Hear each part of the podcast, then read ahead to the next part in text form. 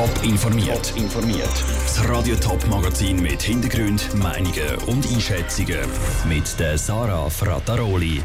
Wie die SBB auf die Kritik vom Bund an ihren Zugtüren reagiert und warum sich die Regierung und den Kantonsrat Schaffhausen gerade so richtig aufs Dach geben, das sind zwei von den Themen im Top informiert. Es ist unüblich, dass das Bundesamt für Verkehr ein so deutliche Wort findet gegen die SBB.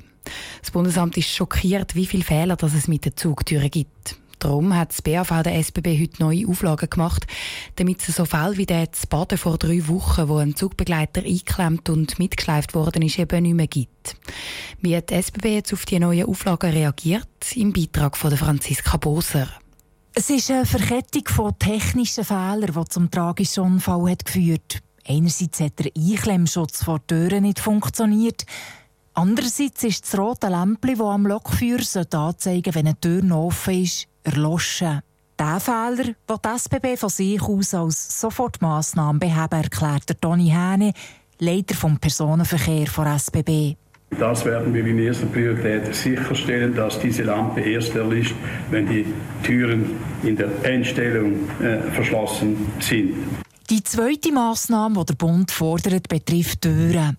Die Tür die ist nämlich nicht wie eigentlich vorgesehen wieder aufgegangen, sondern hat der Zugbegleiter eingeklemmt. Die SBB muss mittelfristig Türsteuerung ersetzen, erklärt der Vizedirektor vom Bundesamt für Verkehr, der Rudolf Sperlich. Das kann so weit gehen, dass man fast die ganze Tür muss austauschen muss. Wir haben bewusst nicht nur gesagt, sie müssen einen Einklemmschutz neu machen, wir haben bewusst gesagt, sie sollen die Türsteuerung anschauen. Mit diesen Massnahmen heisst es beim Bundesamt für Verkehr, können wir die Sicherheit gewährleisten.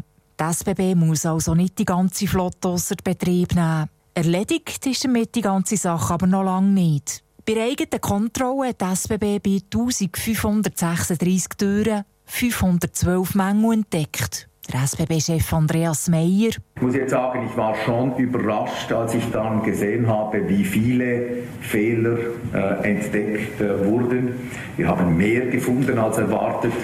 Zwar sind längst nicht alle sicherheitsrelevant, aber die hunderten Mängel werfen Fragen auf. Der Peter Füglistaler, Direktor vom Bundesamt für Verkehr, hat der SBB eine externe Untersuchung angeordnet. Wir haben so viele Mängel gefunden, dass wir wirklich die Frage stellen müssen, wieso hat man da nicht vorher festgestellt.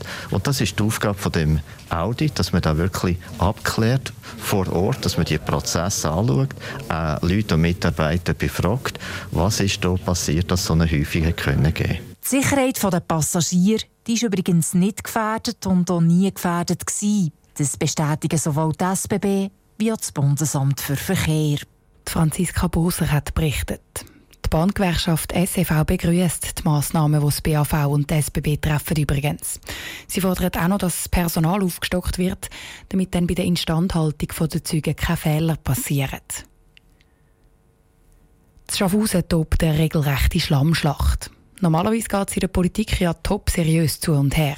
Im Moment ist das aber zu Schaffhausen eben überhaupt nicht der Fall.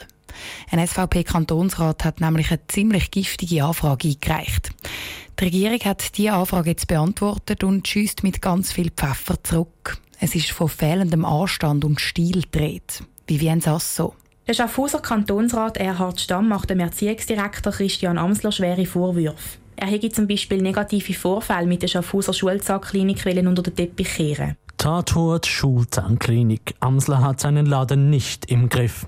Schreibt der Erhard Stamm in seiner kleinen Anfrage. Für seine giftigen Formulierungen kassiert er eine ungewöhnlich deutliche Retourkutsche vom Regierungsrat. Der schreibt, es werden verschiedene Sachverhalte falsch dargestellt, diverse polemische Behauptungen aufgestellt und eine Reihe von tendenziösen und teilweise persönlichkeitsverletzenden Suggestivfragen gestellt. Der Regierungsrat haltet die kleine Anfrage von Erhard Stamm für einen frontalen Angriff auf den Christian Amsler. Für den Regierungsrat wird mit dieser kleinen Anfrage die Linie des politischen Anstandes, des Stils und der Würde in der politischen Auseinandersetzung klar überschritten. Der Erhard Stamm sagt, er hätte mit so einer Reaktion gerechnet und fände seine Formulierung von der Anfrage nicht unabbracht. Ja, ich bin nicht groß überrascht. Angriff ist die beste Verteidigung.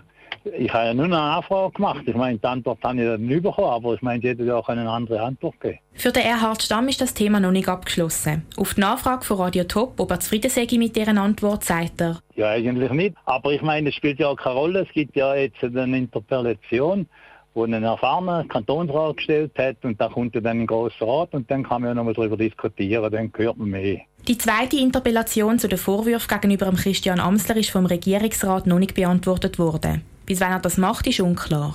Der Beitrag von der Vivienne Sasso. Der Erziehungsdirektor Christian Amsler hat sich zu der kleinen Anfrage vom Erhard Stamm bis jetzt übrigens selber noch nicht geäussert.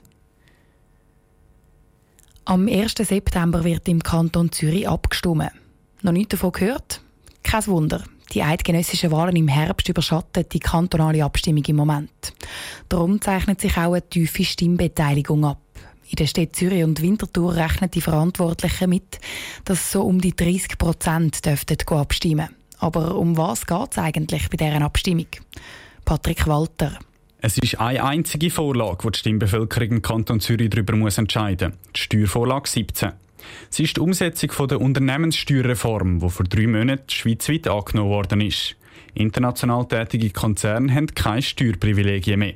Dafür gibt es andere Steuerabzüge, zum Beispiel bei der Forschung.